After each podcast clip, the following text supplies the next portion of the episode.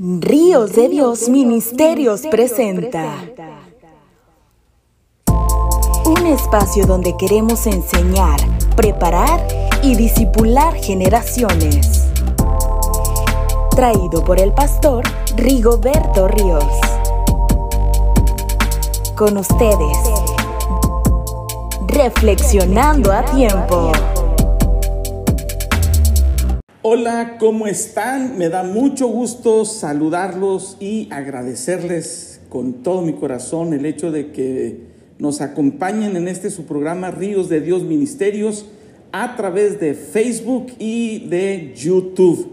Y también usted nos puede escuchar en las distintas plataformas de podcast con el nombre Reflexionando a Tiempo.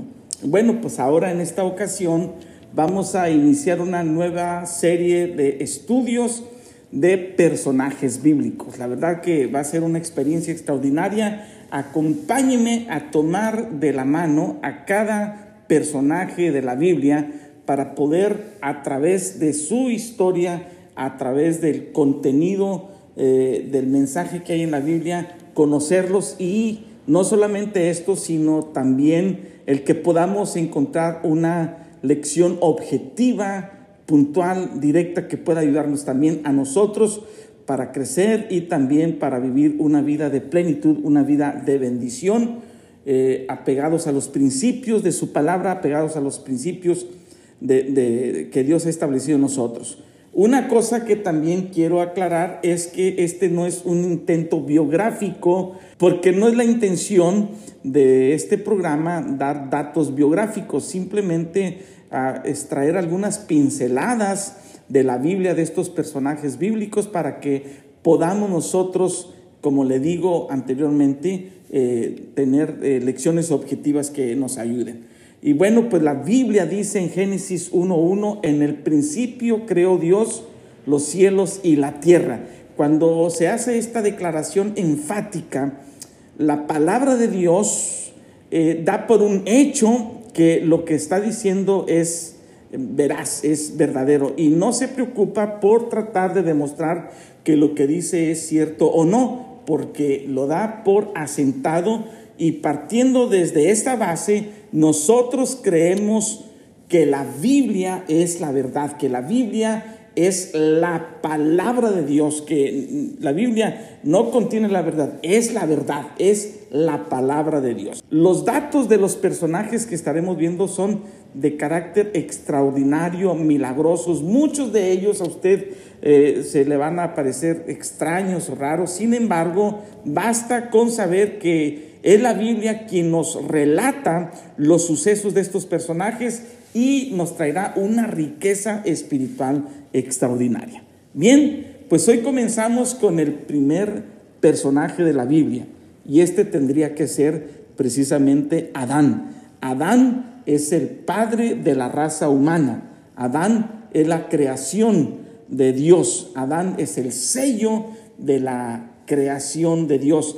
Dice la Biblia que el Señor hizo la creación en seis días y en el séptimo día descansó. Y, en el último de los días eh, Dios hizo a Adán y nosotros podemos encontrar que en los puntos generales que, que vemos acerca de Adán, podemos ver que la Biblia nos relata y nos dice a nosotros eh, que eh, pues él, eh, la historia de Adán se, se relata en, en, el huerto del Edén y luego después cuando fue expulsado de esto. La ocupación que tuvo Adán es que Dios eh, lo puso ahí como guardián, como jardinero y como granjero de, de este huerto. Fue la orden que recibió de parte de Dios el que sojuzgara y que poblara la tierra su familia, después lo vamos a ver más adelante, pues fue Eva, su esposa, sus hijos, Caín, Abel, Seth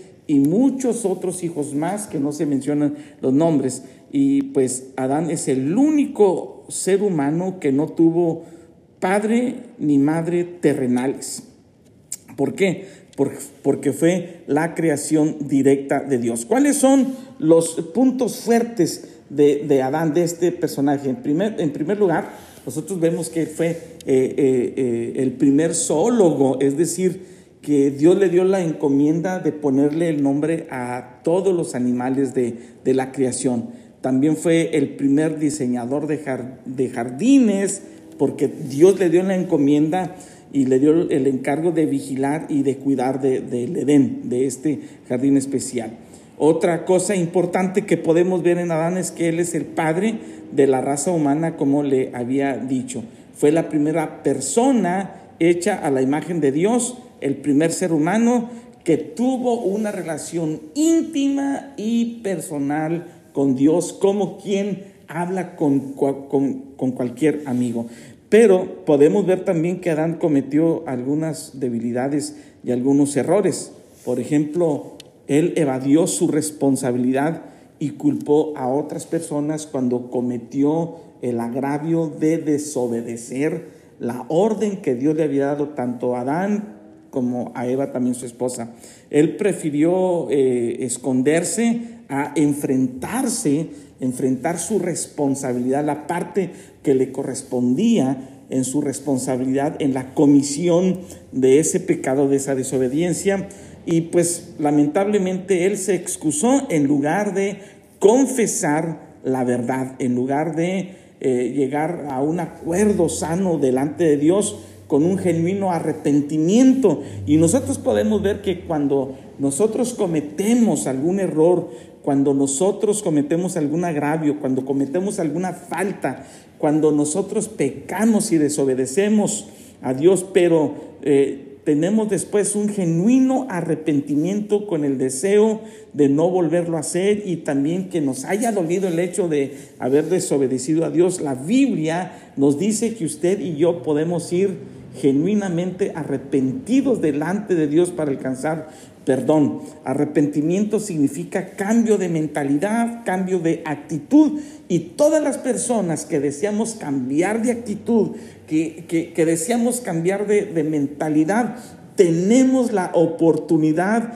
de recibir el perdón y la justicia de Dios. No así con aquellas personas que se empecinan en continuar ocultando eh, sus errores y que continúan evadiendo su responsabilidad como pues lamentablemente lo hizo Adán. Dice la Biblia, el que encubre su pecado no prosperará, pero el que lo confiesa y se aparta alcanzará misericordia. Así que nosotros podemos aprender eh, eh, de Adán que este, pues hay consecuencias si tratamos de evadir nuestras responsabilidades. Eh, otro, ah, otro error que cometió eh, Adán por su debilidad es, el más grande error es hacerse cómplice de su esposa para traer el pecado al mundo sin medir las consecuencias. Y algunas lecciones de su vida, eh, como descendientes de Adán, todos reflejamos hasta cierto grado la imagen de Dios cuando el ser humano, después de haber sido creado, hecho a la imagen y semejanza de Dios, y después de haber cometido el pecado de desobediencia, no se quitó en su totalidad la imagen y semejanza de Dios, sino que ésta se distorsionó. Hay algo de Dios que los seres humanos tenemos en, nuestro corazón, en nuestro espíritu, en nuestra mente. No sé si usted ha escuchado de repente esta expresión de que que algunas personas dicen, hice esto y cómo me remuerde la conciencia. ¿He escuchado esa expresión? Bueno, no es otra cosa más que la voz interior de Dios que todavía palpita en los corazones de los hombres y que nos invita a apartarnos de lo malo y que nos invita a, a buscar el bien. Sin embargo, cuando venimos a Dios a través de Cristo Jesús, no solamente es nuestra conciencia la que pudiera estarnos hablando, la voz interior, sino que es el mismo Espíritu Santo el que trabaja en nuestras vidas para apartarnos de, todo, de todo lo malo. Y bueno, eh, Dios quiere que las personas, aunque tienen libertad de hacer el mal, opten por amarlo a Él. En otras palabras, que Dios nos ha dado a todos libre albedrío. Dios nos ha dado la oportunidad de escoger entre lo bueno y lo malo Dios nos ha dado la oportunidad de tomar decisiones y usted y yo podemos hacerlo. Y Dios desea que nos decidamos, que optemos por amarlo a Él y hacer su voluntad.